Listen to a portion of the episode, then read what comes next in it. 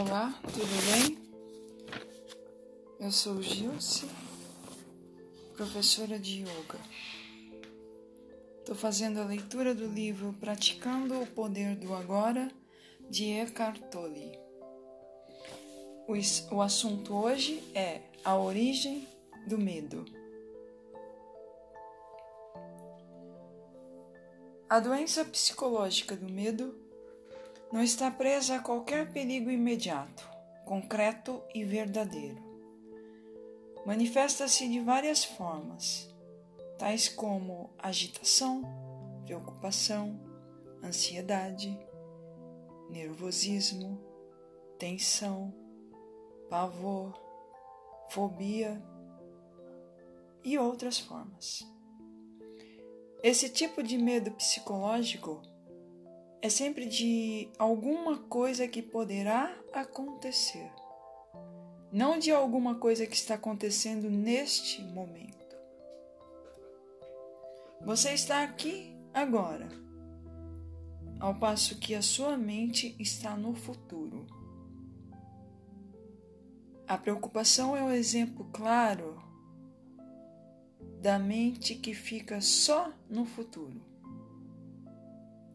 E essa situação cria um espaço de angústia, de desconforto.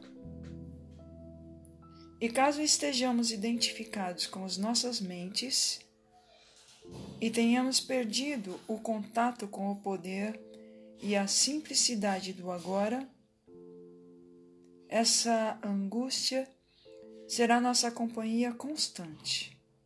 Podemos sempre lidar com uma situação no momento em que ela se apresenta, mas não podemos lidar com algo que já passou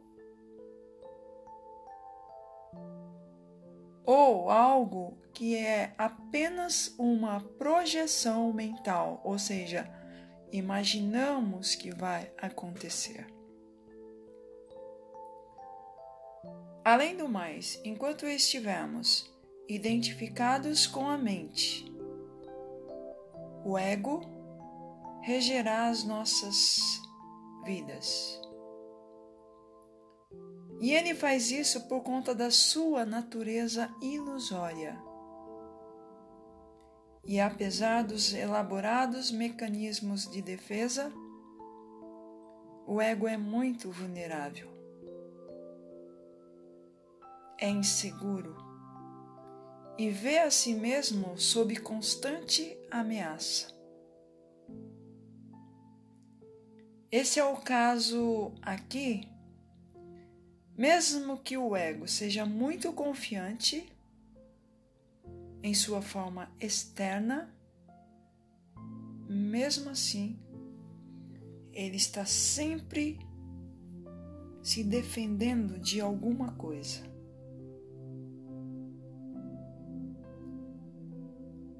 Lembre-se de que a emoção é uma reação do corpo à mente. Que mensagem o corpo está recebendo permanentemente do ego? Que é o falso eu interior construído pela mente. Ele diz algo como: perigo, eu estou sob ameaça. E qual é a emoção gerada por essa mensagem permanente? Medo, é claro.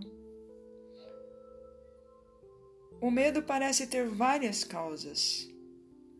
Tememos perder, falhar, nos machucar, mas em última análise, todos os medos se resumem a um só o medo que o ego tem da morte e da destruição.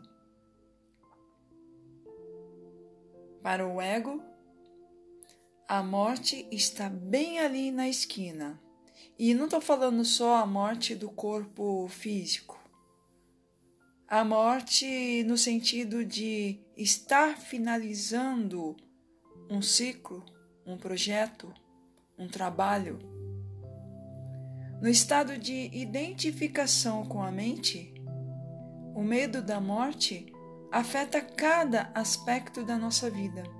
Por exemplo, mesmo uma coisa aparentemente trivial ou normal, como a necessidade compulsiva de estar certo em um argumento e demonstrar a outra pessoa que ela está errada, acontece simplesmente por causa do medo da morte. Se estivermos identificados com uma atitude mental e descobrimos que estamos errados, nosso sentido de eu interior baseado na mente correrá um sério risco de destruição. Portanto, assim como o ego, você não pode errar, porque errar, nesse caso, é morrer. Muitas guerras foram disputadas por causa disso, e inúmeros relacionamentos foram destruídos. Uma vez que não estejamos mais identificados com a mente, não faz a maior, menor diferença para o nosso eu interior estarmos certos ou errados. Assim, a necessidade compulsiva e profundamente inconsciente de termos sempre razão, o que é uma forma de violência, vai desaparecer, ou seja, no momento em que você para de se identificar com o ego, com o seu ego, você para de sentir medo. Você poderá declarar de modo calmo e firme como se sente ou o que pensa a respeito de algum assunto. E você vai fazer isso sem agressividade ou qualquer sentido ou necessidade de se defender. O sentido do eu interior passa a se originar de um lugar profundo e verdadeiro, dentro de você, não mais da sua mente. Tenha cuidado com qualquer tipo de defesa dentro de você. Pergunte-se: você está se defendendo de quê? De uma identidade ilusória? De uma imagem em sua mente? De uma entidade fictícia? Ao trazer esse padrão de consciência, aliás, ao trazer esse padrão à consciência, ao testemunhá-lo, você deixa de se identificar com ele. À luz da sua consciência, o padrão de inconsciência irá se dissolver rapidamente. E esse é o fim de todos os argumentos e jogos de poder, que na verdade são muito prejudiciais aos nossos relacionamentos. O poder sobre os outros é a fraqueza disfarçada de força. O verdadeiro poder é interior e está à sua disposição agora. A mente procura sempre negar e escapar do agora.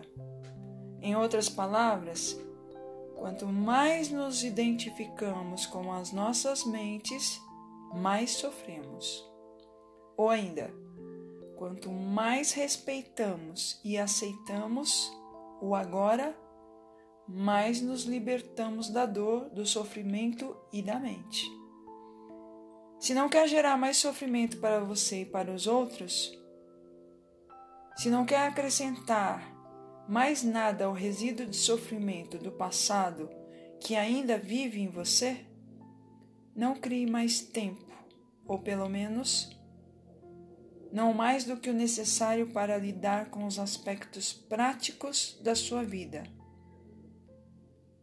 Como deixar de criar tempo?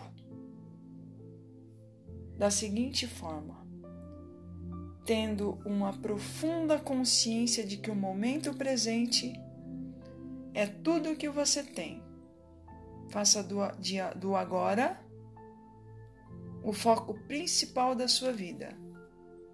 Se antes você se fixava no tempo e fazia rápidas visitas ao agora, inverta essa lógica, fixando-se no agora e fazendo visitas rápidas ao passado e ao futuro quando precisar lidar com os aspectos práticos da sua vida.